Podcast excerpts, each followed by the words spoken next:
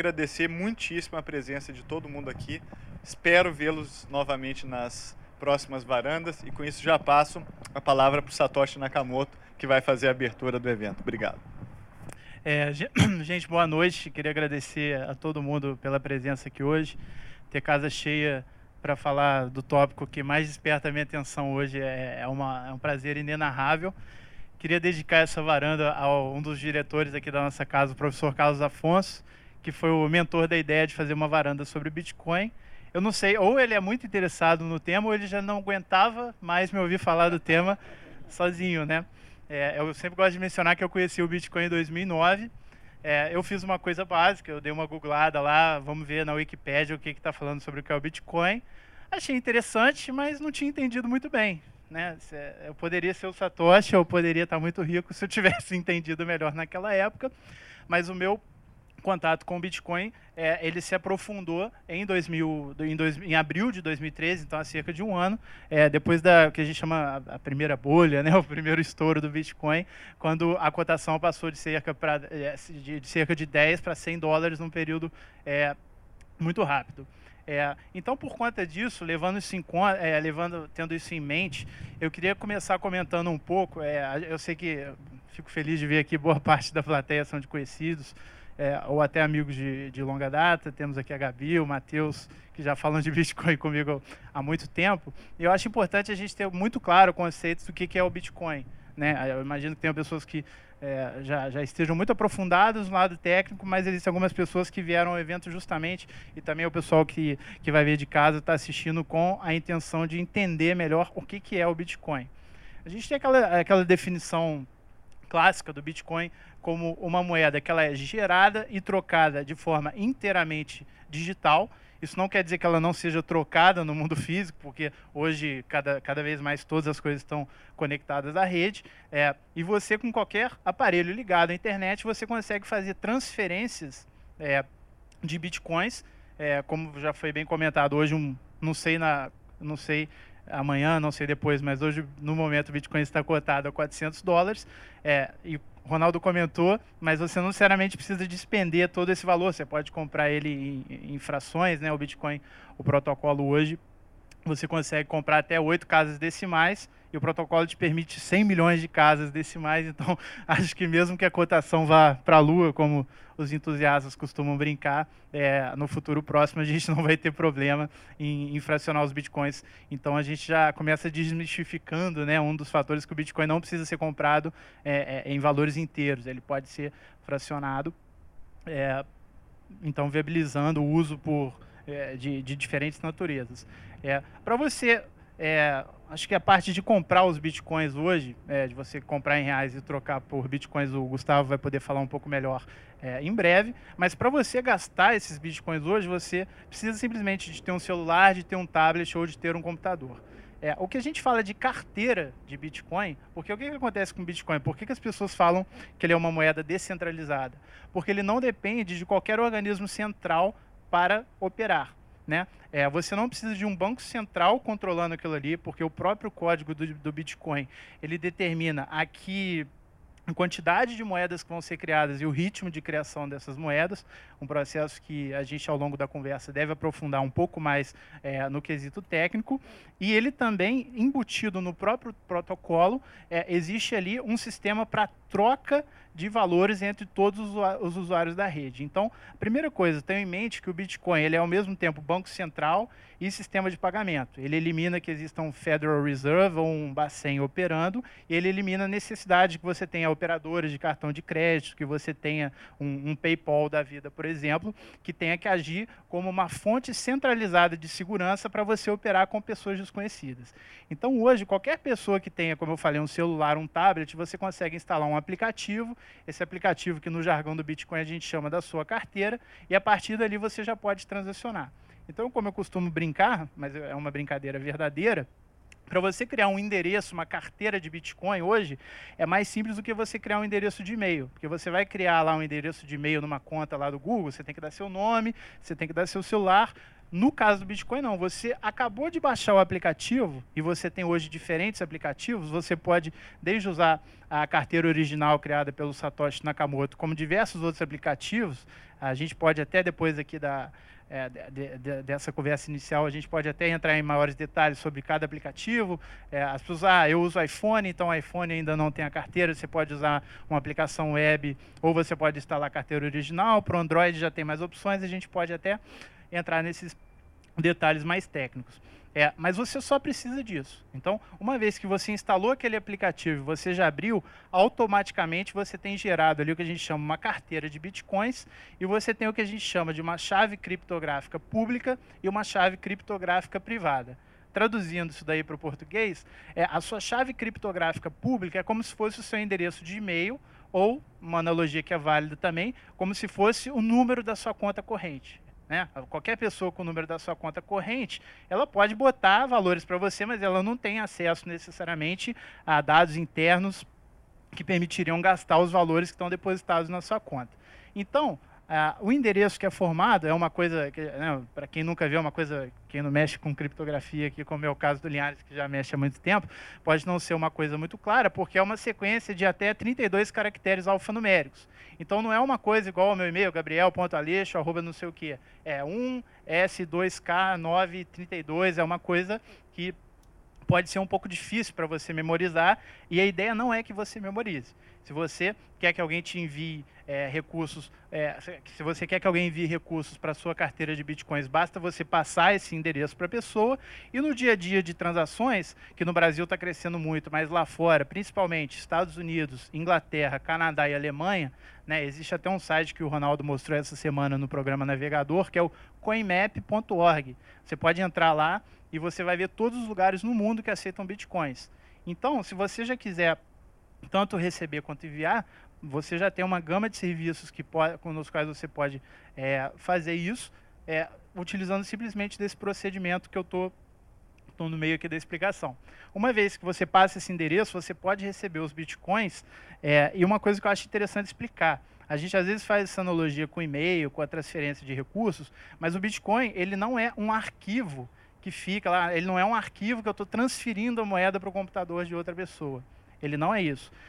Você tem um identificador lá, essa sequência alfanumérica de até 32 caracteres que eu, que eu comentei, que ela identifica você como usuário da rede e existe uma chave, é, uma chave criptográfica privada, que é como se fosse uma senha também é uma sequência de 32 caracteres alfanuméricos, que é uma coisa que para as pessoas normais é uma coisa praticamente impossível de você, não possível, mas é muito complexo, seria muito complexo você gravar aquele número, é, aquela senha que o próprio que a própria carteira de Bitcoin cria para você gastar aquilo. Você tem o seu endereço, ele cria automaticamente a senha. Então, justamente para resolver esse problema de você não ter que, é, né, de você ter que decorar aquela senha, você pode criptografar a sua carteira, ou seja, você pode é, criptografar aquele arquivo contendo essa senha super complexa com uma senha que seja mnemônica, com uma senha que seja possível de ser guardada, ou até mesmo com uma senha de alta complexidade que você pode ter que anotar num papel, mas uma coisa que fique mais fácil de você guardar, principalmente se pessoas que estão, os heavy investors aí que botam muito dinheiro, é até recomendado você ter uma senha bem segura, obviamente, porque é, o risco que você a, assume é, de, de, ser roubado ou coisa parecida, de ser hackeado, é, é bem menor. E, e, a partir disso, é uma, é uma questão muito simples. É, com a mesma facilidade que você manda um e-mail hoje, você consegue transferir esses recursos. Porque você vai abrir a sua carteira, você vai ver o seu balanço, quanto você tem de Bitcoin e simplesmente você vai colocar o endereço da pessoa, né? E, e para celulares, em vez de você ter que ter essa série de endereços, essa série de números e letras, você pode simplesmente é, usar o, aquela, aquele recurso do, do QR Code, né? Do, do, aquele código QR que a própria câmera vai identificar o endereço, você vai botar o valor em bitcoins que você quer. É, é um processo que é, eu acho que aqui na varanda seria complicado eu mostrar aqui, da, aqui na frente, é, mas depois do final da nossa conversa, eu estou com um tablet com meu celular aqui, eu mostro para vocês como funciona essa operação. Mas só resgatando antes de passar a palavra aqui para os colegas, eu queria só comentar esse aspecto técnico do Bitcoin, que ele não é um arquivo que você transfere para qualquer pessoa, de qualquer lugar do mundo, como muito se ouve falar do Bitcoin. O Bitcoin é como se fosse um registro público de, é, é, é, de quantos bitcoins cada usuário da rede tem. Então, é como aquele exemplo clássico, né? Você começa lá é, na ordem de. É, é, tudo ordenado de acordo com, com, com a timestamp, né? Com o período em que foi criada aquela carteira.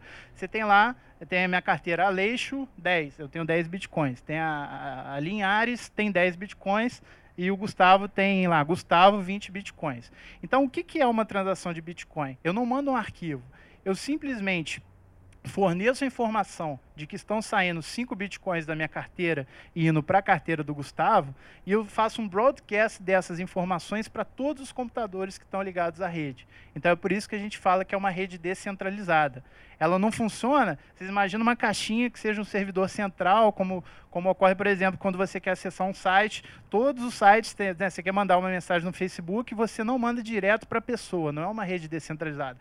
Você manda primeiro para o Facebook, o Facebook manda para a pessoa.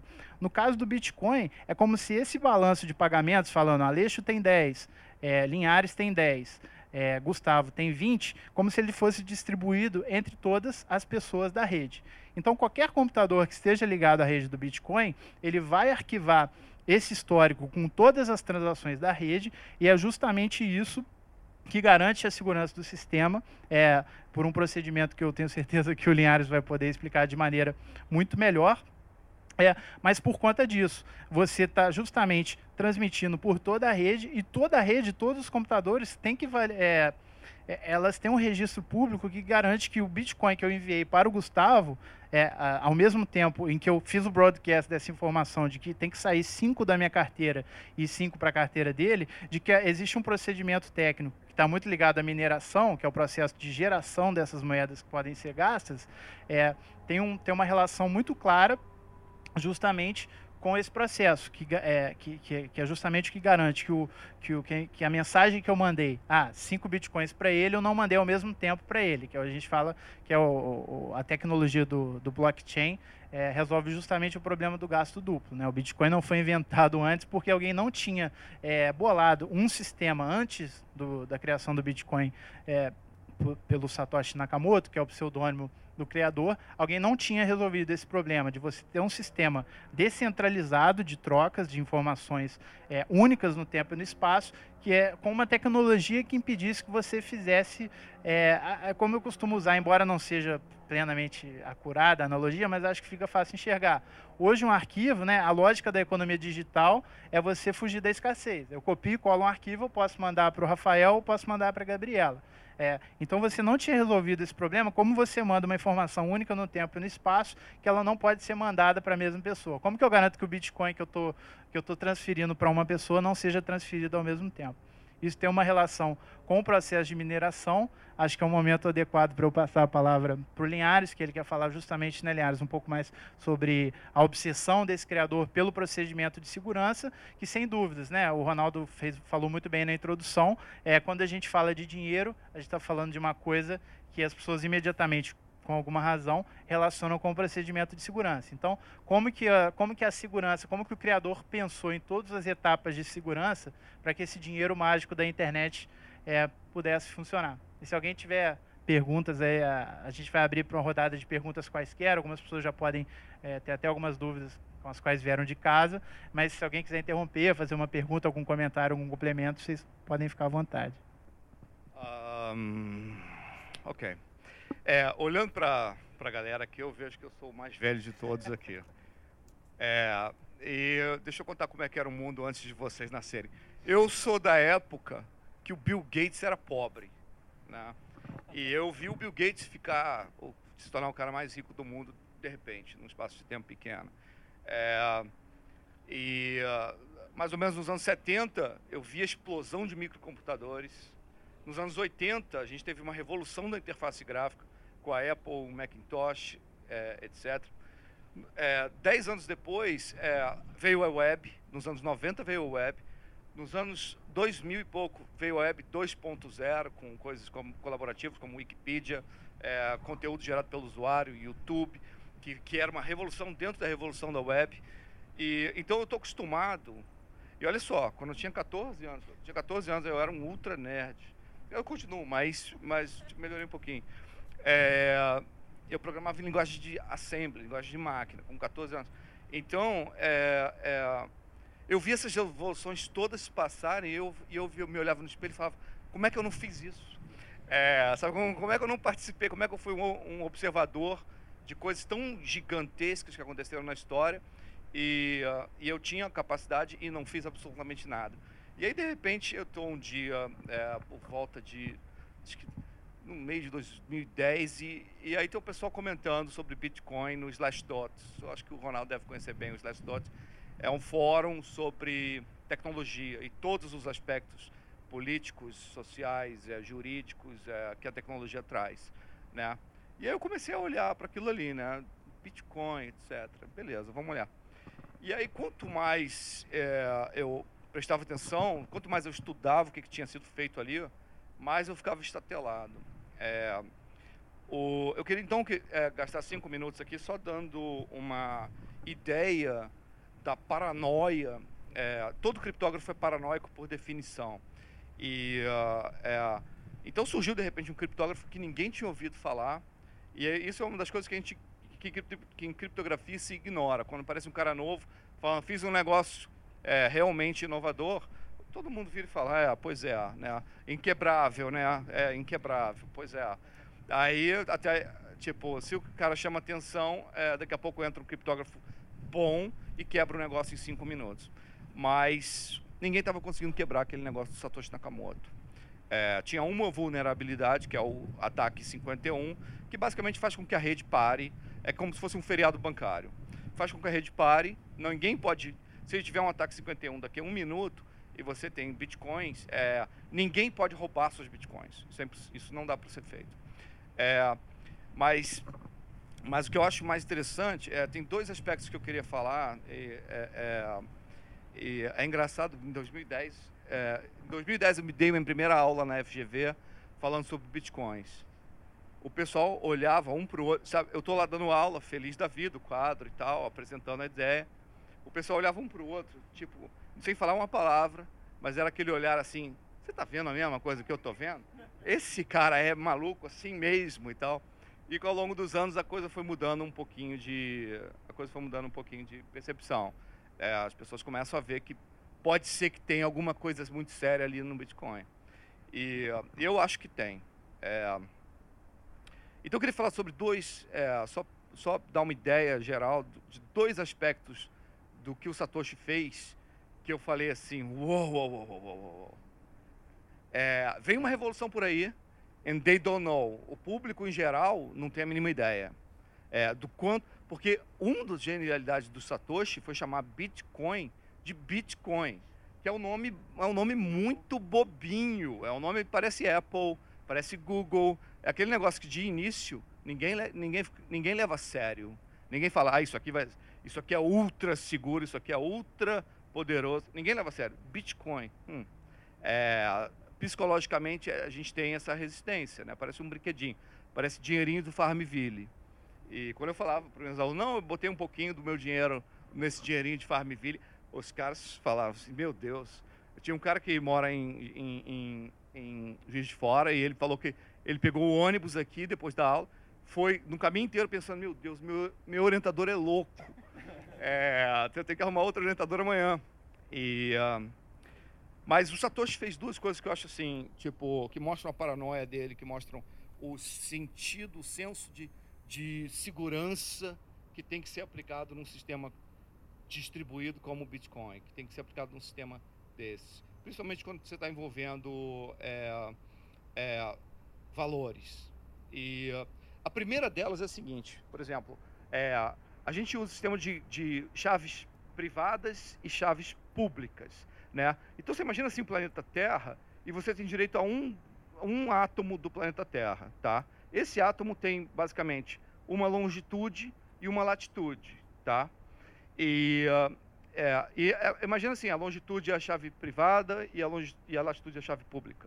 É basicamente isso. Então você fica sabendo que tem um cara que está na latitude tal, mas se você não sabe a longitude que ele está, você nunca vai conseguir encontrar esse cara, né?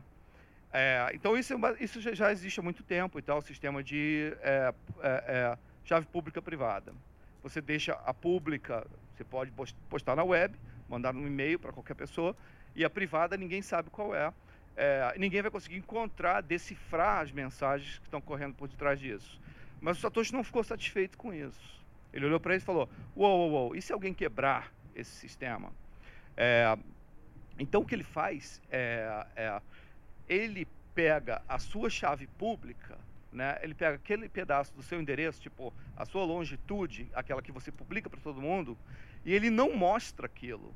Ele faz o que a gente chama em criptografia de um hash, que é basicamente gerar um número que parece ser aleatório, um número gigantesco que parece ser aleatório, mas não é e então ele primeiro ele pega essa chave pública, ele gera um hash SH256. Então ele já transformou essa chave pública num número totalmente diferente do que ela era originariamente. E não satisfeito com o SH256, porque vai que quebra amanhã, é, o Satoshi pega e faz um outro hash em cima desse hash. Aí ele gera um HyperMD 160. Isso é palavra técnica, mas basicamente o que ele está fazendo é o seguinte: ele está escondendo não só a sua chave privada, ele está escondendo a sua chave pública, aquilo que era para você postar no fórum na web, pessoal, mandem Bitcoin para cá. É, então ele, ele tem dois layers adicionais de segurança. Aquilo ali me chamou muita atenção no início. Falei, uau, esse cara é paranoico. Esse é criptógrafo. Esse é criptógrafo. É, e como ninguém nunca tinha ouvido falar nele, tipo, eu comecei a levar ele a sério ali. E uh, e aí tem uma coisa também na computação, aí é, é, a segunda grande jogada assim, que eu acho, assim, que mostra, mostra a seriedade com que o Satoshi Nakamoto é, é, é desenvolveu o sistema. E, uh, e as pessoas não sabem, they don't know. É, as pessoas acham que é um dinheirinho de Farmville. É um dinheirinho na internet, criado na internet, lá, lá, lá, é super simples de criar, não é super simples de criar, gera muito esforço, muita energia, e hoje gera equipamento. Hoje você precisa de equipamento de investimento de capital para ter o equipamento especializado. E, uh, mas na computação a gente sempre se preocupa muito com eficiência. A gente não quer gastar, sei lá, a gente não quer gastar 16 bits se a gente pode gastar 8. A gente não quer gastar gente, o triplo da informação, a gente não quer enviar o triplo da informação, a gente, a gente comprime músicas em arquivos MP3, são altamente compressos a gente comprime vídeos em arquivos MP4, AVI, esse tipo de coisa. São enormemente compressos, com, com, com, com, compre, compress, compressed. Sei lá, eu, tô, eu leio tanto inglês. Mas, mas o Satoshi fez um negócio que era... Eu olhei e falei, uau, wow, que isso? Isso aqui é altamente ineficiente. Então, é basicamente... É, então, vamos supor, eu tenho 10 bitcoins, né? E eu vou mandar uma bitcoin para o Gabriel. E, e aí o que, que, o que, que o Satoshi fez? Como é que funciona essa operação no, no formato padrão que o Satoshi desenhou? Basicamente, é, eu assino um cheque é, no valor de 10 bitcoins, indo uma bitcoin para o endereço público do Daniel, do, do Gabriel, perdão. É, o meu aluno está estudando Bitcoin, chama Daniel.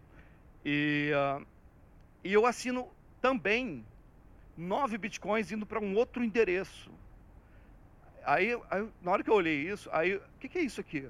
Aí o pessoal nos fóruns, ah, isso é o troco. Eu falei, uau, isso é extremamente ineficiente, por que, que eu não mando só um para ele? E a gente não tem que armazenar todos os milhares de trocos que acontecem a cada hora.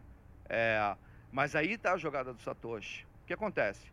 Imagina lá, de, de novo nessa analogia da Terra, eu tenho uma longitude e uma latitude. É como se eu tivesse escondido o meu ouro num, num determinado lugar, né? E uh, o Satoshi esconde esse lugar. Então ninguém tem como saber. O pessoal não sabe nem a minha longitude, nem a minha chave privada e nem a minha chave pública, porque ele masqueia a chave pública com usando hashes.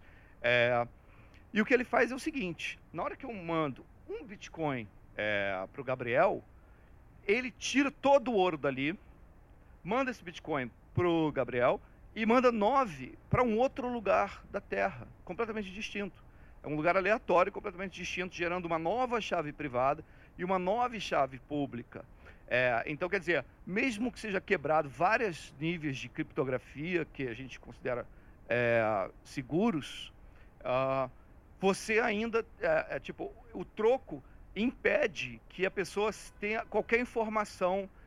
Na minha assinatura, no momento que eu assino, eu divulgo a minha real chave é, privada é, eu divulgo sei lá, uma, a longitude, vamos supor, e uh, ela está divulgada ali para o pessoal checar se o hash do hash daquele coisa ali pertence a mim mesmo, se eu que tenho direito de assinar aquilo. Mas o Satoshi não queria divulgar isso. Então ele faz uma coisa que é extremamente ineficiente de um ponto de vista assim, inicial. Você olha como cientista de computação e fala, uou, uou, uou, isso é muito ineficiente, vamos melhorar isso aqui. E aí você vira e fala, não, não, não, não, não. É, isso aqui é uma jogada genial. Tipo, ele está tirando de um lugar onde você está dando alguma informação e ele está escondendo a informação inteira de onde o, o troco está indo. Né? Então, é, Aí, a partir desse momento, eu fiquei fascinado é, pela tecnologia. Eu achei que, que a gente provavelmente. É sempre impossível dizer. Pode ser que tenha uma bug no Bitcoin que a gente não conhece e amanhã ele vai para zero. É, mas em finanças, né, é o que se chama de uma aposta extremamente assimétrica. Você pode perder quanto? 100%. Mas o que você vai ganhar, se você ganhar, você vai ganhar muito mais do que 100%. É, em, olhando para o Bitcoin como um sistema de investimentos. Né? Mas, mas eu queria dar só é, essa palavra. Assim, eu acho que o, que, que o Satoshi é, solucionou um problema que era considerado insolúvel na computação distribuída, daí não é nem na criptografia, é na computação distribuída em redes, sistemas distribuídos, que é o problema dos, dos generais tentando se coordenar para um ataque, sendo que tem generais corruptos tentando sabotar a operação é, e ele consegue chegar numa, numa, num acordo do que está acontecendo. Né? E uh, é muito difícil é, é, explicar, tipo assim, a gente visualizar intuitivamente como é um sistema distribuído. Né? Você imagina, está ocorrendo transações de bitcoins agora em tudo quanto é canto. Então está tá ocorrendo aqui no Rio de Janeiro e está ocorrendo na Mongólia, vamos supor, no Japão. É, então como é que você faz a internet inteira concordar que o que ocorreu, quer dizer, as transações que estão chegando no meu computador aqui no Rio de Janeiro são totalmente diferentes das que estão acontecendo no Japão. Essas vão demorar um tempão para chegar até, até mim. E vice-versa. Então, como é que a internet inteira consegue virar e falar: não, o que aconteceu foi isso aqui e não há margem de erro? Né? E esse foi o problema que ele, que ele conseguiu solucionar. E isso está atrelado também ao problema de double spending. É, ele impossibilita o double spending. É, como o Gabriel falou. Mas então é isso e passo a palavra aqui para. Eu, queria só explicar um pouquinho, que é, eu achei fascinante aqui a explicação do, do, do Linhares, né? Eu, a gente chegou a conversar sobre, sobre esse traço, a paranoia do Satoshi, que atribui, né?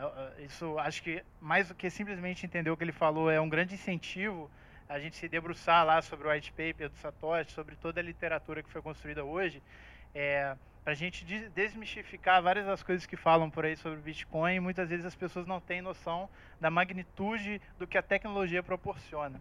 Eu achei isso interessantíssimo, e só ressaltando para que fique claro para todo mundo, é, o Linhares falou aqui da segurança do processo de transação em si. Se o cara quebra uma, uma etapa desse processo, tem toda uma série de outras medidas que garantem é, a segurança de que ninguém vai roubar seus bitcoins enquanto eles estão, digamos assim, em trânsito. Eu queria só comentar antes de abrir o espaço para o Gustavo, desculpa a indelicadeza aqui de tomar o microfone novamente, sobre o processo de mineração. Né? Porque existem duas formas de você obter Bitcoin, três formas, né? vamos dizer assim, de você obter Bitcoins. Uma que o Gustavo vai explicar muito melhor do que eu, que é comprando, em que a gente chama de bolsas, né, ou de exchanges, é, que você troca suas moedas que a gente chama fiat, as moedas tá tendo uma ventania aqui, mas eu acho que a gente vai sobreviver. Estamos seguros, Satoshi olha por nós nesse momento.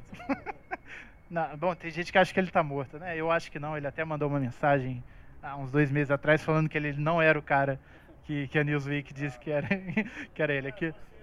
É, o Ronaldo insiste que sou eu, o pessoal do navegador falou que sou eu, mas eu, quem me dera, né? Eu não, eu não tenho nem os 35 mil reais em bitcoins que a Receita falou que eu preciso ter para declarar. Infelizmente, eu queria muito pagar imposto, mas não, ainda não vai ser esse ano, em cima dos meus bitcoins. É, mas eu queria só explicar um pouquinho das outras duas formas né, uma, existem três formas, uma é comprando diretamente né, na, nas, nas, bolsas, né, você troca moedas nacionais, hoje já existem já, já, existem bolsas, já existem exchanges, casas de câmbio de Bitcoin no mundo inteiro. O, o Gustavo está aqui né, em nome do mercado Bitcoin, que hoje é exchange líder em transações do Brasil. E a gente tem a Bitstamp na Inglaterra e, e, tantas outras nas quais você pode trocar real, dólar por bitcoins. É, você pode prestar serviços e, e optar por ser pago em Bitcoin. Você imagina o quão fantástico é, por exemplo, eu tenho até um, do, um dos parceiros nossos aqui no ITS, um amigo meu, que ele tem uma empresa que ele gerencia desenvolvimento de software e design, é, terceirizando mão de obra no mundo inteiro. Né? Então ele, ele gerencia um projeto que às vezes ele está contando com um desenvolvedor é, web da, da Índia, com um designer da Ucrânia. Você imagina a facilidade para ele transferir valores é, a, a, você pode transferir valores da né? Tem uma coisa que eu achei épica né, na história do Bitcoin, que foi uma transação equivalente a 12 milhões de dólares que foi feita sem pagar uma taxa. Porque a taxa para você transacionar bitcoins ela é opcional. Você paga uma taxa se você quiser que a sua transação seja processada de maneira mais rápida. É, e dependendo da sua transação, a taxa chega a ser uma coisa tão ínfima da magnitude de você pagar 10 centavos para transferir mil dólares, né, mil dólares para qualquer lugar do mundo. E existe a terceira forma de você obter bitcoins, que para muitas pessoas é, é, a mágica do negócio, assim, né? Algumas pessoas não entendem esse processo, que é minerando. O que, que é o processo de mineração?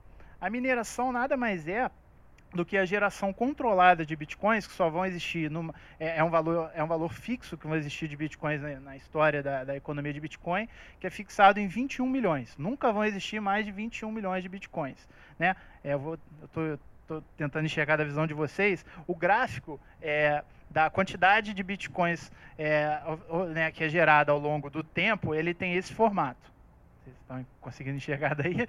É, então, o que isso quer dizer? Hoje, a gente está... Né, o Bitcoin foi lançado como software em janeiro de 2009. É, e hoje, em, em, abril de 2014, a gente já tem um pouco mais da metade dos bitcoins. A gente tem um pouco mais de 12 dos 21 milhões de bitcoins em circulação. É, o último, a última fração de bitcoin se estima é, que, que vai ser minerada em 2140. Mas vejam bem, lembre-se da forma do gráfico que eu falei, por isso se estima que, é, se eu não me engano, acho que 2022 a gente já vai ter 99% dos bitcoins é, minerados. Né? E o que, que significa minerar bitcoins? Por que, que o cara pensou em gerar bitcoins por meio dessa, dessa forma? Primeiro, é um incentivo às pessoas a fazerem cálculos matemáticos que estão ligados à segurança da rede.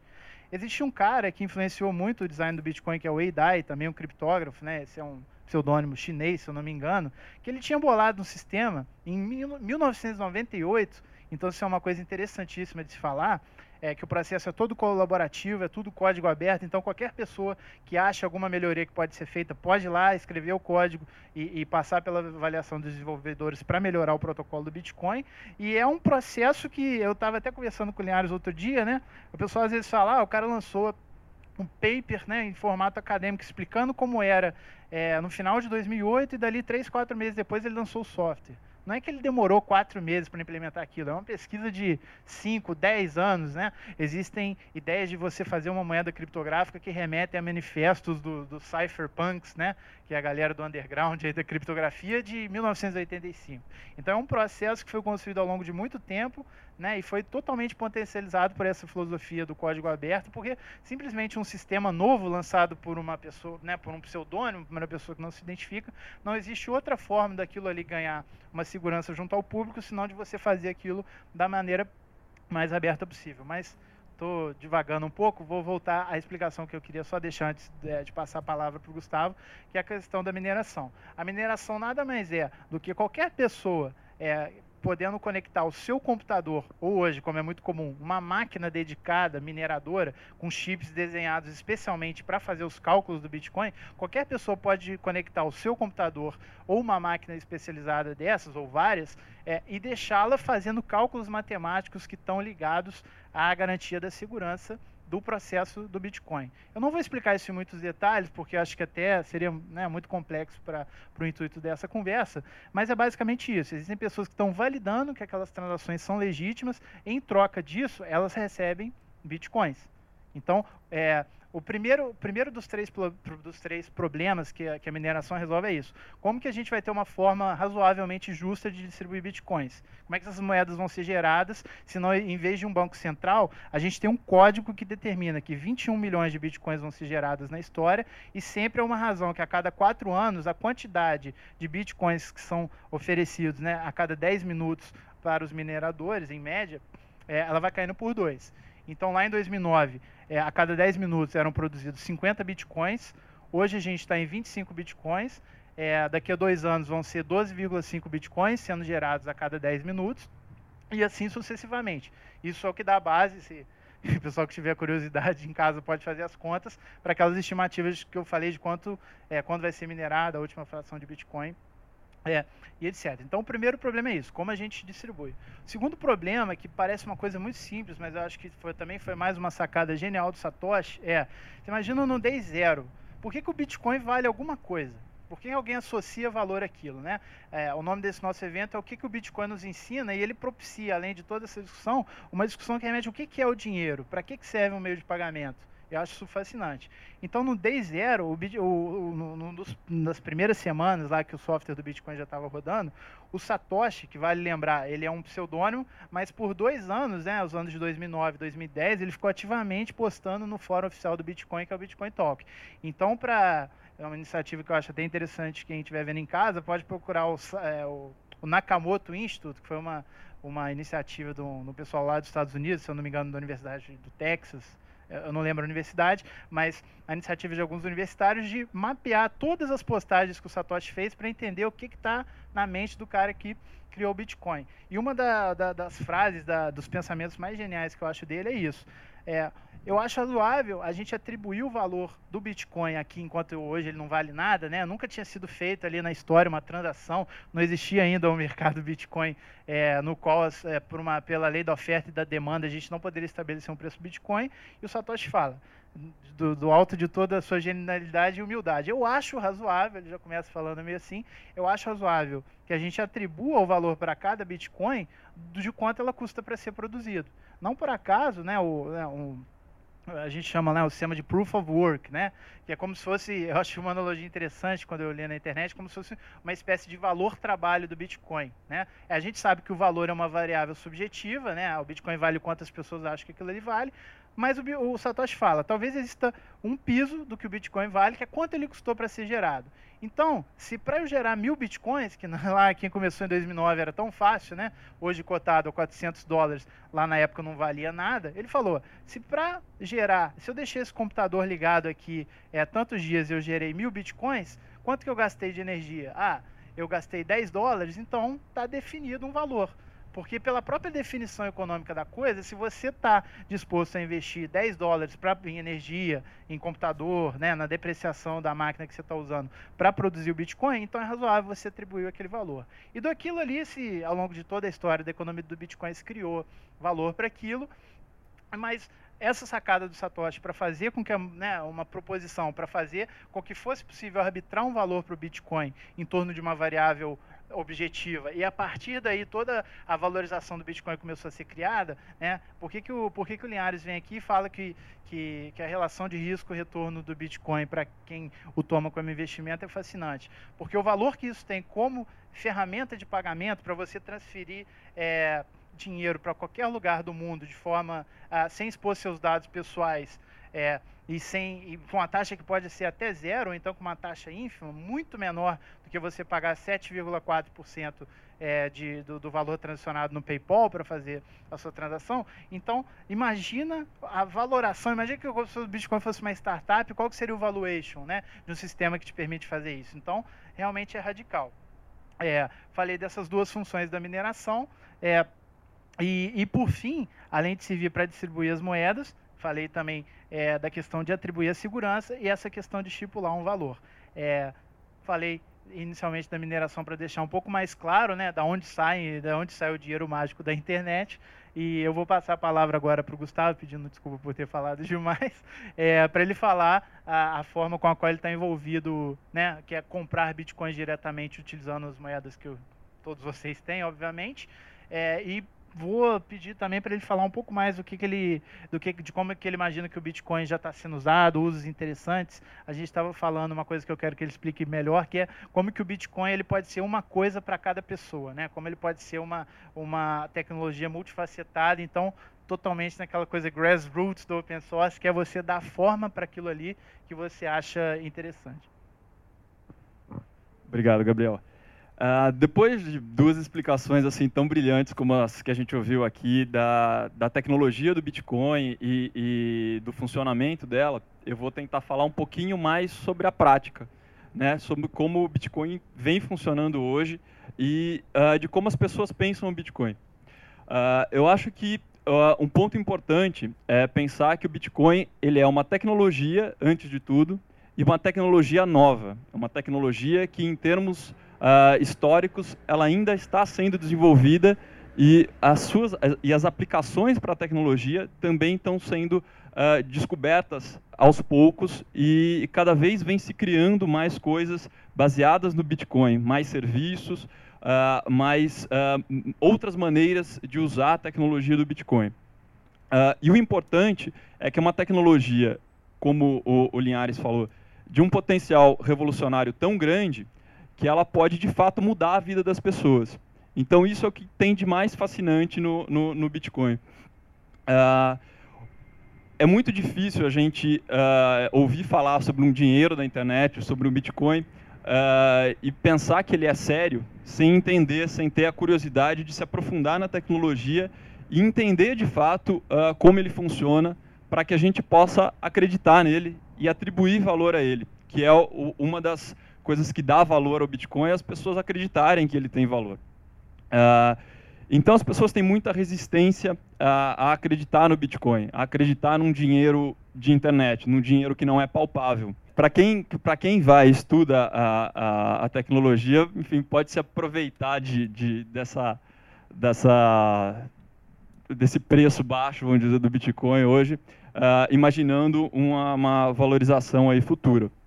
Uh, mas o Bitcoin, uh, como, como tecnologia, como eu vinha falando, como aplicações, ele pode ser de fato várias coisas ao mesmo tempo.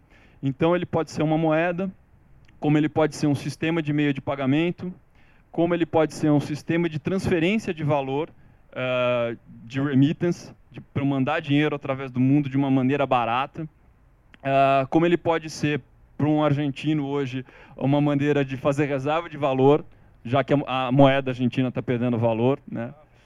É, e, entre outros países.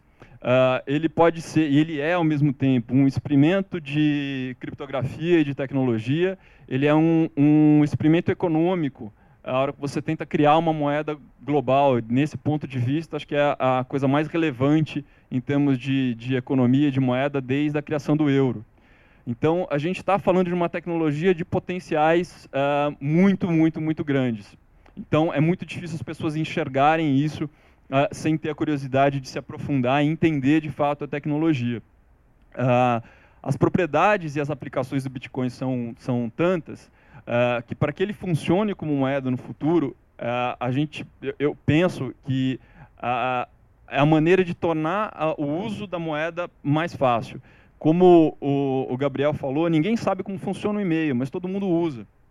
Então, uh, eu creio que vai chegar um momento que todo mundo vai poder usar o Bitcoin sem entender de fato como ele funciona. Como a gente usa o e-mail, como a gente tem conta bancária e uh, nesse momento o Bitcoin vai chegar a ser o, o, o poder explorar o potencial que, que, que a tecnologia tem. Uh, na prática, hoje,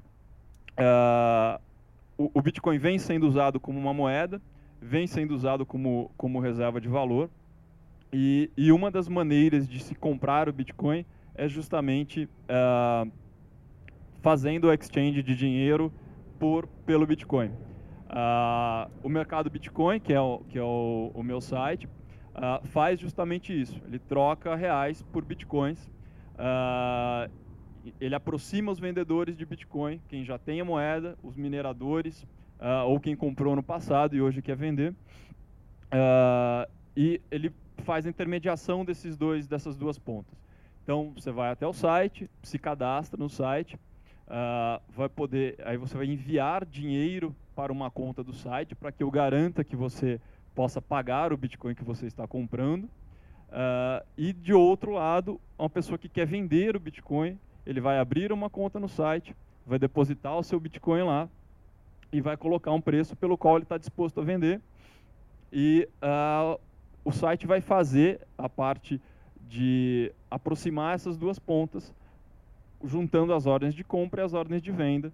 E quem tem de reais vai passar a ter bitcoins, quem tinha bitcoins vai passar a ter reais. Uh, essa maneira mais, mais simples de se obter, mais simples e mais rápida de se ob obter bitcoins hoje. Uh, como o mercado Bitcoin existe no Brasil, existem várias outras exchanges no mundo, uh, onde você pode vender esses bitcoins comprados aqui. Então é uma forma de você enviar dinheiro para fora de uma maneira barata. Essa é uma das aplicações do Bitcoin hoje. Uh, como eu disse, acho que o, o, o Bitcoin tem uma infinidade de, de, de aplicações e, e, de potenciais uh, para o futuro. Uh, acho que hoje uh, a maioria das, das pessoas tem comprado Bitcoin por entender a tecnologia e acreditar nesse potencial futuro dela. e esse potencial futuro passa pela adoção de cada vez mais pessoas a essa rede de Bitcoins. Então, uma das coisas que a gente está fazendo hoje, que o mercado Bitcoin vem fazendo e que uh, a gente vê acontecendo uh, uh, em vários lugares do Brasil e do mundo, é tentando divulgar o Bitcoin, tentando divulgar a tecnologia, tentando divulgar o potencial revolucionário que ele tem, para que mais pessoas possam se beneficiar da tecnologia. à medida que mais pessoas entenderem o Bitcoin, passarem a utilizar, verem os potenciais, mais fácil fica de outras pessoas virem fazer parte da, da, dessa comunidade do Bitcoin e de utilizarem a, a tecnologia também. Uh, nesse sentido, uh, a gente tem um efeito de rede, que é uh, o mesmo efeito de eu comprar um celular. Cada vez que eu compro um celular, eu permito que outras pessoas falem comigo ao, ao mesmo tempo que eu vou poder falar com as pessoas que já têm celular. Ao mesmo momento que eu uso Bitcoin, eu aumento o valor do próprio Bitcoin, porque eu sou mais uma pessoa fazendo parte dessa rede. Então, a, a nossa função uh, como empresa e como apaixonados aí pela tecnologia é divulgar os benefícios do Bitcoin para que ele se torne mais utilizado, para que ele se torne mais valorizado como tecnologia, que as pessoas possam aproveitar cada vez mais os benefícios que ele traz, como fazer transações com, com valores baixíssimos, uh, poder fazer transações ao redor do mundo, utilizar a rede de pagamento, utilizar como reserva de valor e outras aplicações que talvez a gente ainda nem saiba. Uh, então, do ponto de vista prático, é o que a gente consegue hoje enxergar do Bitcoin. Uh, e, enfim, acho que a gente ainda vai descobrir outras aplicações para o futuro, uh, para essa tecnologia aí que é tão, tão revolucionária e tão, tão diferente de tudo que surgiu aí, uh, acho que no, pelo menos em, em, termos de tecnologia, desde a, desde a da própria criação da internet. É o, é o tamanho da, da, da, do potencial de revolução que as pessoas que entendem que estão ligadas ao Bitcoin atribuem à tecnologia, ao Bitcoin. Acho que é isso uh, que eu podia contribuir na, na, na discussão. Uh, não sei se o Gabriel tem mais algum ponto para falar, ou a gente pode abrir para as perguntas aí de, de, de vocês. É, vou abrir então para as perguntas, querendo agradecer mais uma vez essa excelente conversa sobre Bitcoin. Como eu sou muito egoísta, eu vou fazer a primeira pergunta, que aliás é bem simples, para o Gustavo, que eu sei que você tem que ir embora daqui a pouco, perguntando o seguinte: Gustavo, hoje tem liquidez o mercado de Bitcoin? Ou seja, se eu quiser comprar é, 200 Bitcoins hoje ou vender 200 Bitcoins, eu consigo essa liquidez rápida? Qual que é o prazo? Como é que você vê isso acontecendo? Ronaldo, esse, esse é um ponto uh, que quando a gente uh, decidiu investir e criar a, a, a, a bolsa, o mercado Bitcoin, a gente tinha um certo, uh, um certo receio de saber se essa liquidez uh, viria ou não. Uh, e o que a gente fez foi colocar o site no ar e esperar as pessoas começarem a utilizar o site. sem a gente saber se iria ter Bitcoin entrando para ser vendido, sem saber se ia ter pessoas querendo comprar os Bitcoins que estavam lá à venda. E o que a gente percebeu uh, foi que a, a, liquidez existe uh, e que, como qualquer, qualquer outro ativo negociado, o que pode acontecer em determinado momento é ter uma, um efeito de compra mais alto, que desloca o preço do Bitcoin para cima, já que a sensibilidade de venda do, do, do, mercado é uma, e se tem uma, uma vontade de compra maior, o preço se desloca para cima, ou se desloca para baixo se tem muita venda, é a oferta e a demanda. Mas a gente viu, o que a gente vê acontecer é que o, o mercado no Brasil ele ainda é muito pequeno em comparação ao mercado mundial de bitcoins. Uh, e se esse preço se desloca para cima, pela busca por bitcoins no Brasil ser muito alta, aparecem novos vendedores. A gente não sabe de onde esse bitcoin se ele é minerado, uh, se ele é comprado fora em alguma outra exchange trazido para cá por alguns dos nossos clientes para ser vendido aqui, uh, mas a liquidez existe. Então, o que pode acontecer de uma quantidade muito grande de bitcoins para o tamanho do mercado brasileiro hoje uh, ser colocado à venda, é esse preço ser deslocado sensivelmente e aí vão aparecer novos compradores que vão fazer, uh, vão dar liquidez a isso.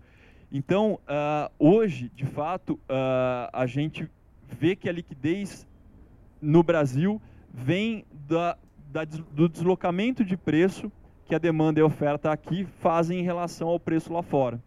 Uh, mas a gente nunca teve um deslocamento de preço tão significativo que passasse de 10 a 15% do preço feito lá fora. Então, é, então é uma boa arbitragem, mas é, é, é, é, o, que, é o, que a gente, o que a gente viu acontecer nesse histórico de recente, desde a da, da primeira grande valorização do Bitcoin há cerca de um ano atrás. Só uma pergunta de sequência com relação a essa.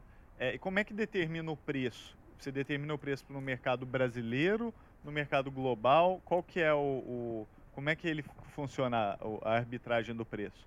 É. O preço do Bitcoin, na verdade, uh, ele, ele não existe um preço fixo ou dado do Bitcoin. Uh, existem exchanges, como o mercado Bitcoin, que negociam a moeda.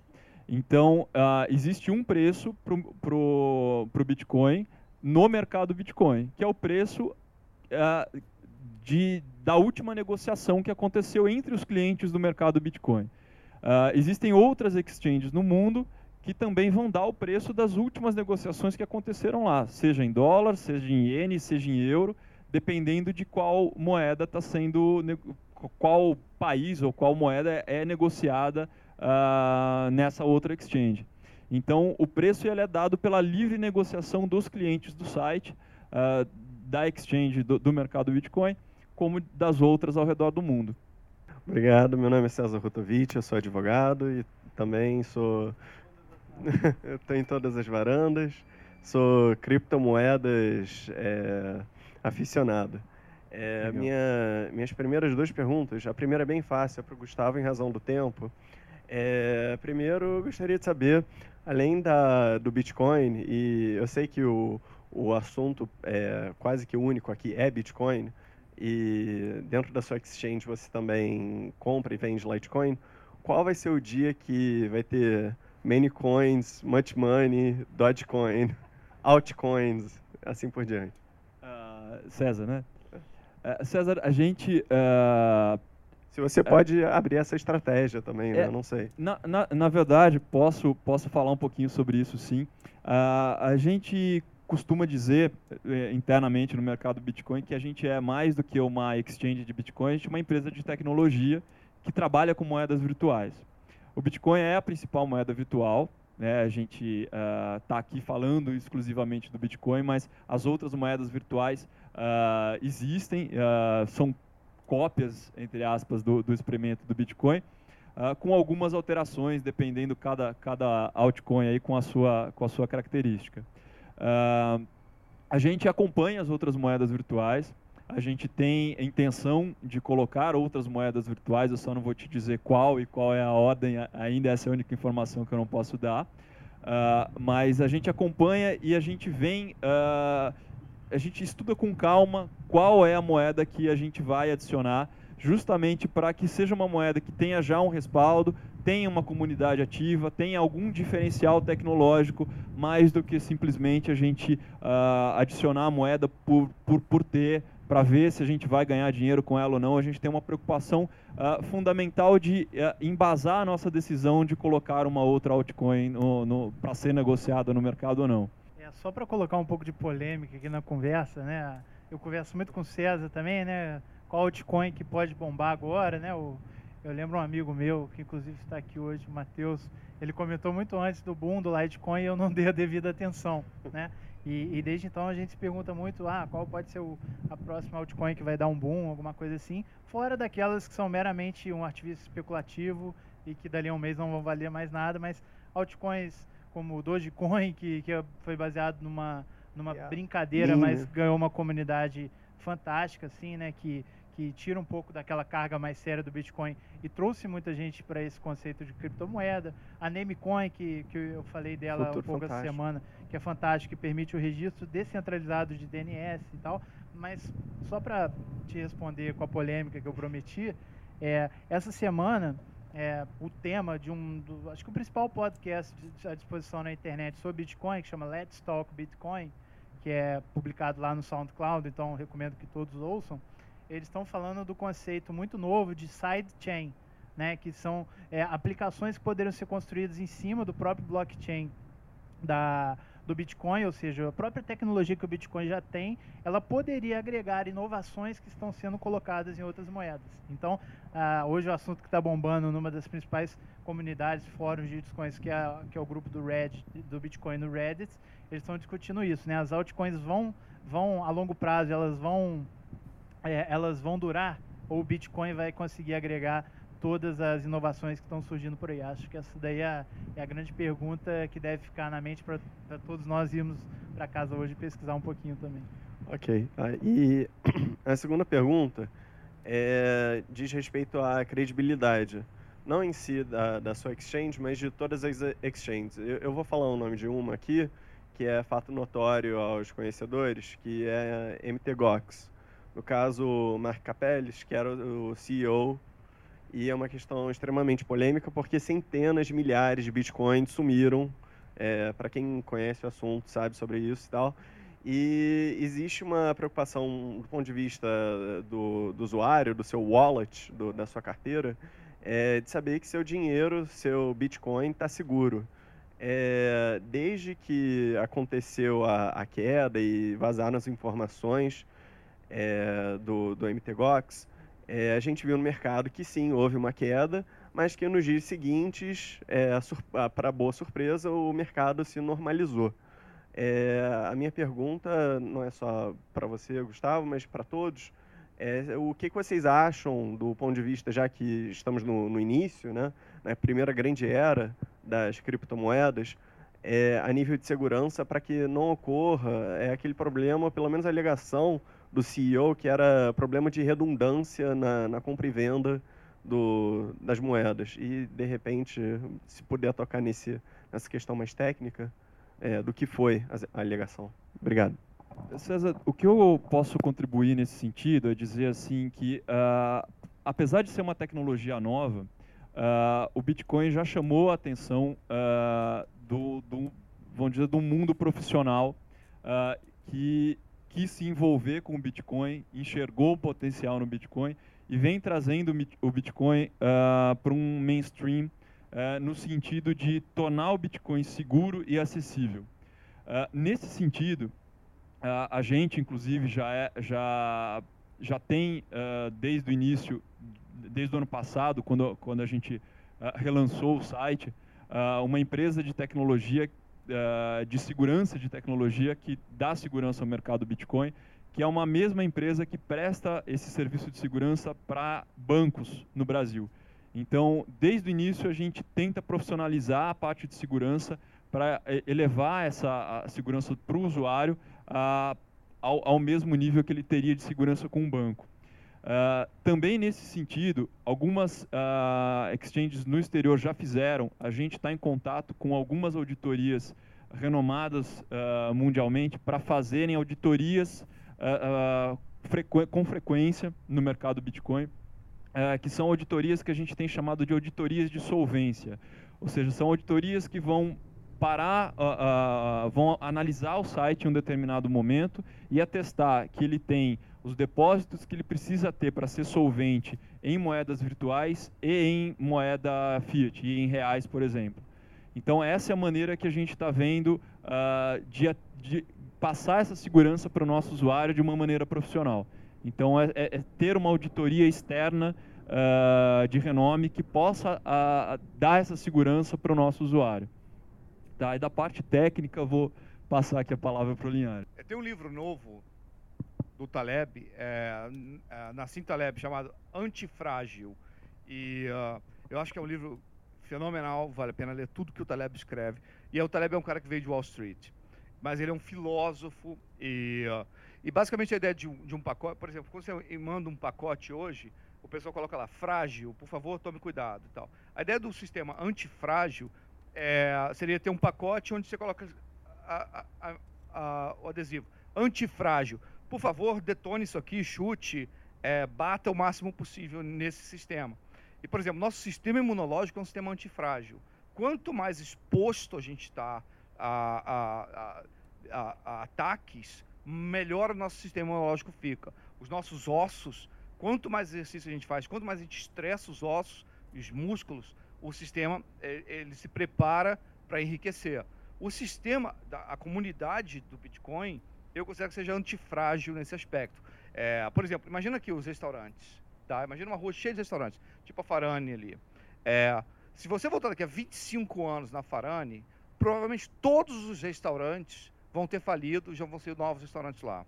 É, cada restaurante em si é frágil, mas provavelmente a Farane vai estar repleta de restaurantes. Quer dizer, no nível do sistema, é, no nível do sistema de comércio, tipo, o sistema é antifrágil e o sistema aprende com os erros. Então, se um cara foi muito, é, por exemplo, o Gox, a gente, tipo, quem estava acompanhando a, história, a, novela do Gox, seis ou sete meses antes do Gox é, fechar, é, todo mundo já, já falava, peraí, tem muita confusão acontecendo aqui.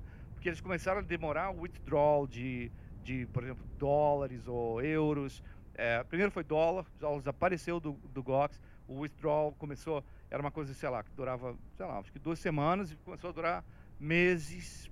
As pessoas começaram, começam a reclamar. E eu acho assim, uma falha gigantesca como essa do Mt. Gox agora, ela foi terrível para quem tinha o Bitcoin lá.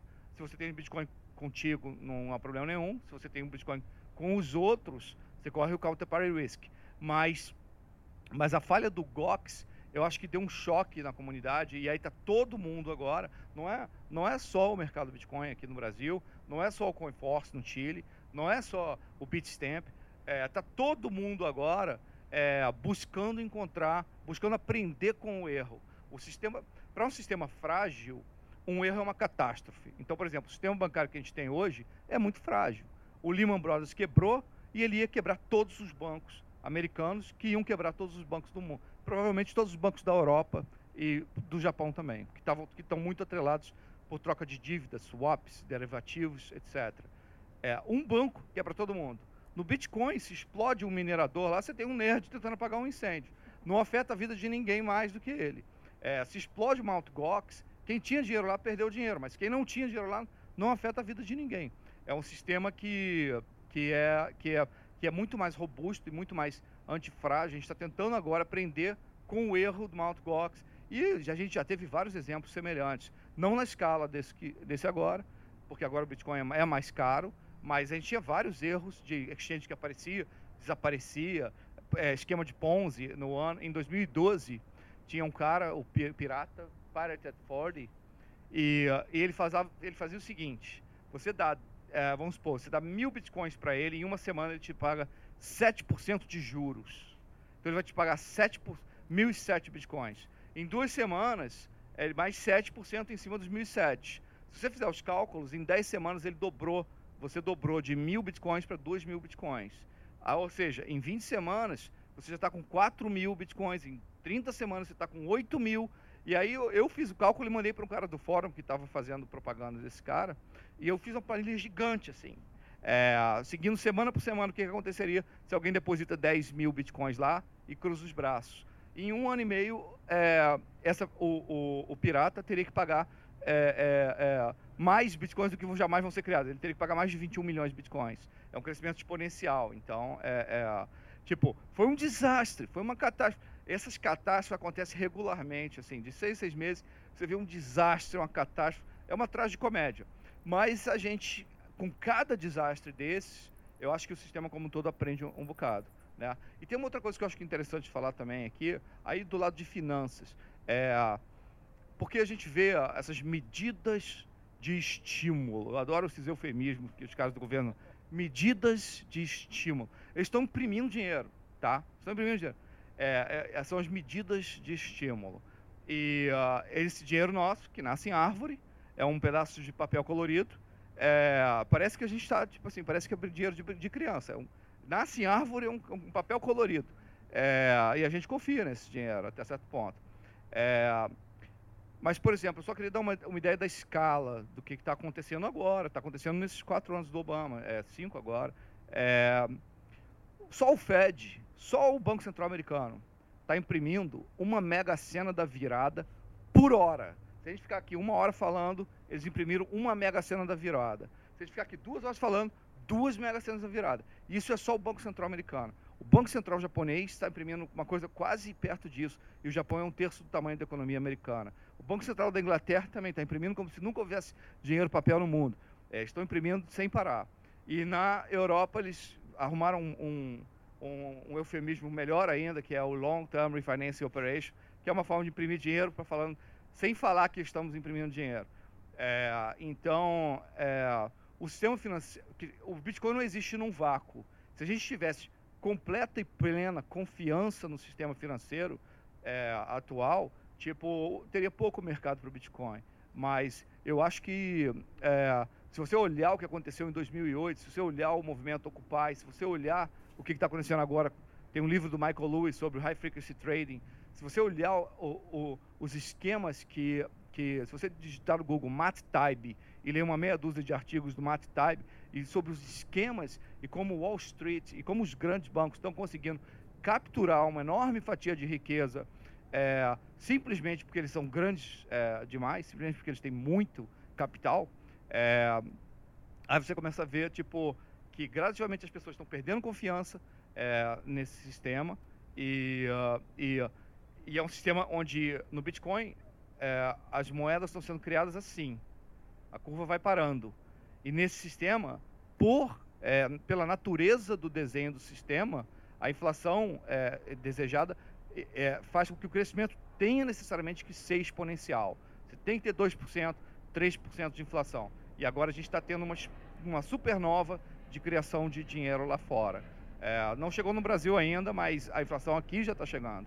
É, então, então, eu acho assim, olhando no contexto maior, é, é uma mega cena da virada toda hora, é, dormindo, acordado, é, a gente tem tipo o upside do Bitcoin é enorme em relação. É, o Bitcoin só tem a ganhar confiança ao longo do tempo. É Posso fazer só uma pergunta de sequência sobre isso? Claro. O Brasil passou aquela lei 12865, que é uma lei que fala de moeda eletrônica. Que é outra coisa. Então, é isso que eu ia te perguntar. Isso tem alguma coisa a ver com Bitcoin ou não? Não, não tem nenhuma coisa a ver, Ronaldo. Uh, a moeda eletrônica, ela é uma maneira de se portar o real uh, em uma conta que não é uma conta corrente, não é uma conta poupança e não é uma conta investimento.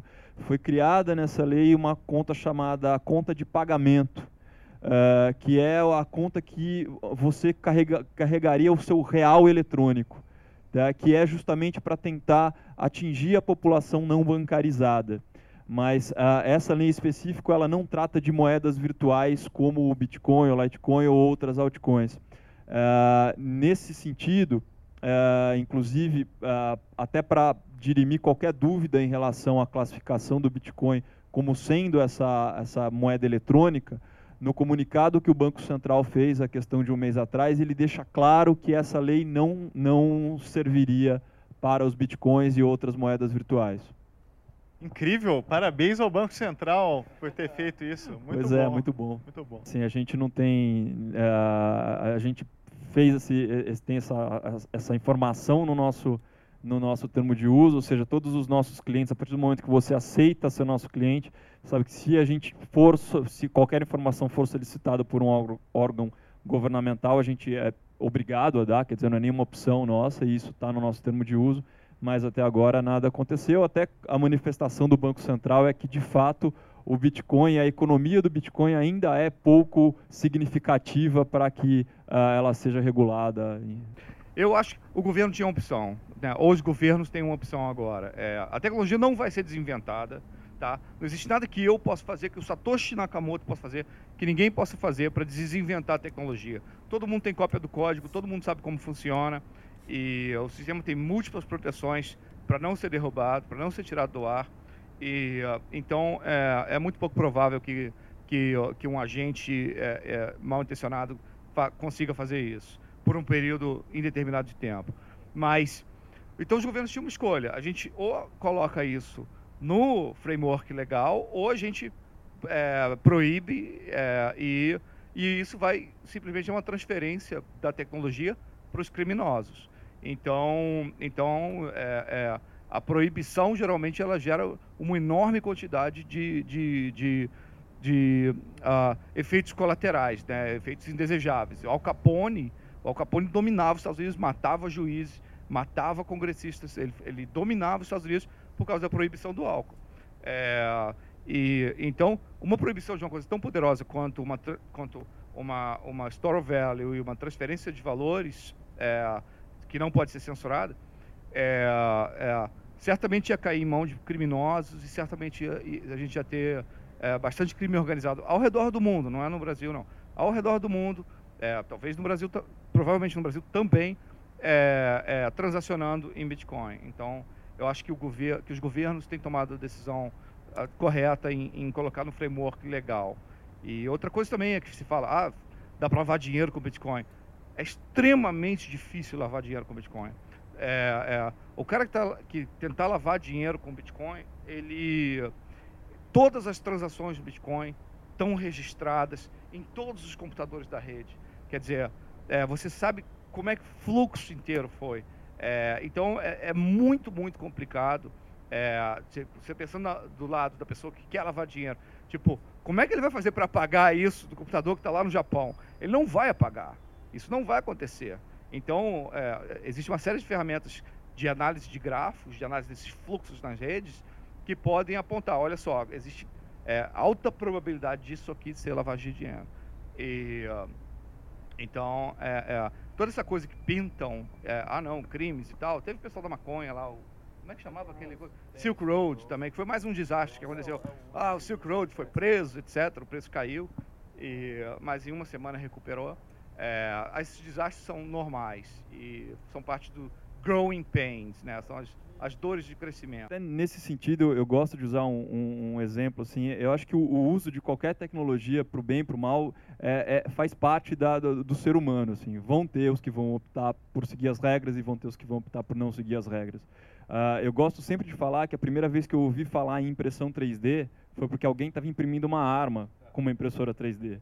Então, assim, não é o Bitcoin o culpado pelo crime, nunca vai ser. Quer dizer, são as pessoas que estão dispostas a usar as tecnologias para o bem ou para o mal.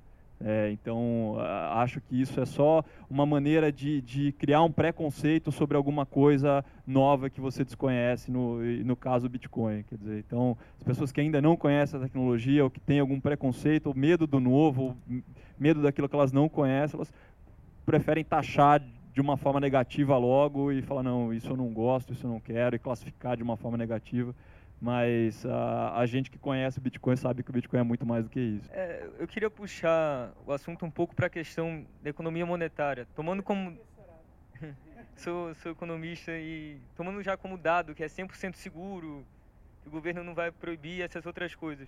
Eu, é, apesar do que o Aleixo falou agora, eu já acho a economia monetária usual bastante estranha. Mas é, você já falou um pouco sobre a irresponsabilidade dos governos, mas eu estava pensando o seguinte, é, hoje o valor do dinheiro é uma questão de coordenação de crenças. Eu não sei o que leva um monte de gente a acreditar no dólar, no real, no euro, mas pelo menos nos últimos muitos anos aí funcionou minimamente bem.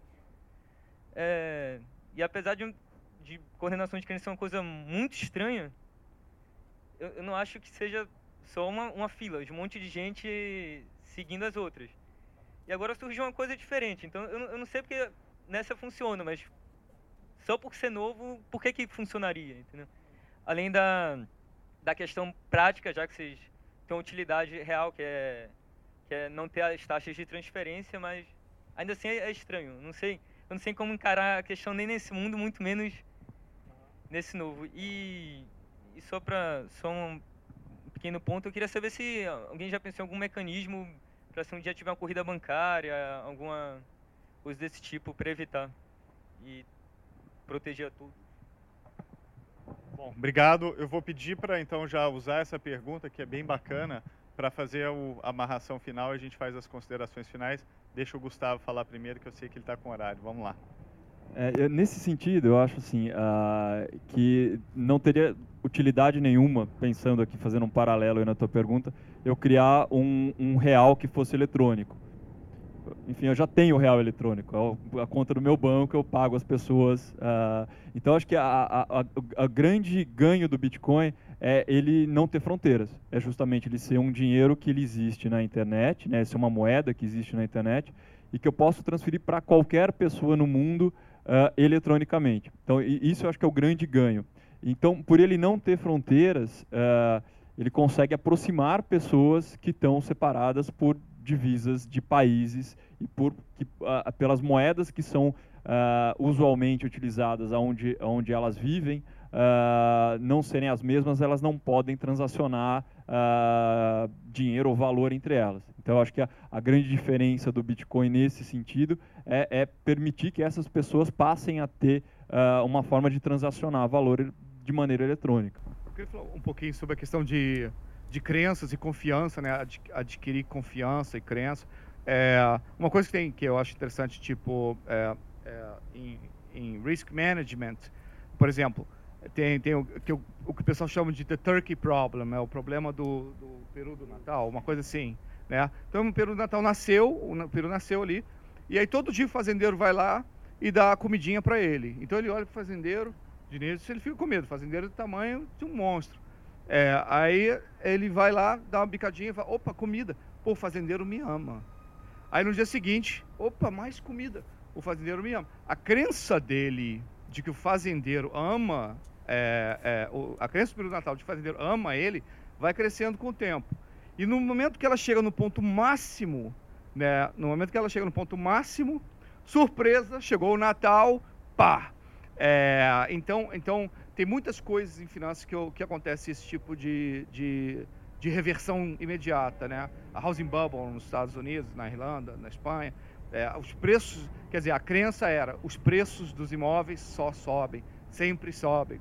É, então, então, por exemplo, é, aqui no Brasil a gente tem a inflação que está desagradável, mas está sob, sob controle no momento, mas na Argentina a situação está bem pior, na Venezuela a situação está catastrófica, no Irã está catastrófica, na, na, na, na, Europa inteira a gente tem controle de capitais, então os alunos europeus que têm aula comigo, da Itália, da Espanha, falam, eu não consigo retirar mais do que tantos euros e tal. É, o sistema financeiro está bloqueando o capital que supostamente é dessas pessoas, né? Enquanto que no Bitcoin a liberdade é basicamente completa. E uh, então, é tipo, é uma questão de de free, o belief mudar, né? De, quando, quando, todo mundo vira e fala assim, uou, uou, uou, os preços das casas podem cair. E aí, de repente, o belief muda e, a, e a, é, é, começa pequenininho, de repente atinge a população inteira, daí você tem um, um, um colapso nos preços. É, a gente está tendo um colapso no valor da, da, sei lá, da moeda Bolívar, sei lá qual é a moeda que eles usam lá. E, uh, e eu acho que do outro lado, não existe nenhuma possibilidade do Bitcoin adquirir confiança global tipo, de um dia para noite. É uma coisa que tá, eu vejo, pelo menos, muito, é, muito no começo. É, naquela conferência é, que teve na Argentina aqui no ano passado, no final do ano passado, é, sobre, é, sobre Bitcoin, é, eu fiquei impressionado. Eu, eu, cheguei lá achando que o Bitcoin já estava maturando, que já tinha todos os early adopters passado pela coisa, e eu fiquei, eu voltei de lá falando, uou, não, eu estava eu tava enganado. Tipo, é uma coisa que está apenas começando. E a gente não sabe como é que vai se desenrolar, eu não sei o que vai acontecer amanhã. Mas eu acho que a cada dia que passa, que o sistema se mostra resiliente, a, a Pirate at Forte, a Mount Gox explodindo, Pirate at Forte explodindo, é, o cara lá do, do, do, Silk Road lá vendendo, vendendo de tudo, explodindo também, roubando dinheiro de todo mundo, sendo preso. É, cada dia que o Bitcoin, que o, que o protocolo, que o sistema é, sobrevive a mais uma dessas calamidades e ninguém que está envolvido com essas coisas é, é punido, perde alguma coisa, as pessoas gradativamente ganham mais confiança no sistema. Que honra poder fechar a mesa aqui. É, essa conversa foi super bacana com todo mundo. É, quer dizer que eu, sobre essa última pergunta, eu concordo integralmente com a visão tanto do Linhares quanto do Gustavo. Né? Acho que o Bitcoin é uma inovação tão grande, é, principalmente em termos da tecnologia em si. Né? Foi criada, eu costumo brincar que é por um, quase uma casa do destino, a tecnologia que foi criada culminou de ser uma moeda mas como a gente vai começar a ver muito por aí, existem uma série de outros serviços que podem ser implementados é, dentro da mesma tecnologia. Quem tiver mais curiosidade, digita no Google lá blockchain. Isso daí geraria uma varanda por si só. E eu tenho certeza que em novas oportunidades a gente vai vai estar aqui para discutir novidades do Bitcoin é, e, e, e, como ele vai estar impactando o mundo daqui para frente. Então, queria agradecer aqui em nome do ITS a todos pela presença e agradecendo como pessoa física aqui, é, por ver a casa cheia, principalmente boa parte aqui de amigos, conhecidos, é, que eu acho que eu consegui contaminar um pouco com essa minha obsessão por ler, estudar e usar o Bitcoin. É, para deixar todo mundo feliz, a gente pode distribuir aqui algumas frações de Bitcoin para quem quiser conhecer um pouco mais o sistema, o pessoal que tiver com celular Android, computador, no pessoal que tem iPhone Infelizmente a Apple às vezes não gosta muito de tecnologias que não foi ela que inventou. é, mas isso já está sendo resolvido em breve. Estão lançando uma carteira em HTML5 que vai ser totalmente universal. É, mas quem tiver curiosidade, eu mostro aqui no tablet, no celular. Se alguém quiser uns bitcoins aí para começar, algumas frações de bitcoins para começar a brincar, é, a gente pode conversar. É, muito obrigado a todos e agora a gente tem um nosso querido happy hour. Só, só então complementar e fechar com o Aleixo. É, primeiramente agradecer a todo mundo que teve a mesa aqui, foi sensacional. Acho que são poucas as oportunidades aqui no Rio de ter um debate de tão alto nível sobre esse tema e agradecer a todo mundo que veio aqui e dar a boa notícia de que a gente ainda tem algumas cervejas ali geladas. Então, por favor, é, fique à vontade para ficar aqui para a gente tomar o restante das cervejas para o Aleixo distribuir as suas frações de Bitcoin, já iniciando a fortuna de todo mundo que está aqui. E agradecer é, e convidá-los também para as varandas futuras. Essa é uma série de, de eventos que são periódicos e muito em breve a gente vai anunciar a nossa próxima varanda. Então fica de olho na nossa página do Facebook do ITS, que em breve a gente tem boas notícias. Com isso eu peço para vocês para dar uma salva de aplausos para os nossos queridos palestrantes. Muito obrigado. Obrigado.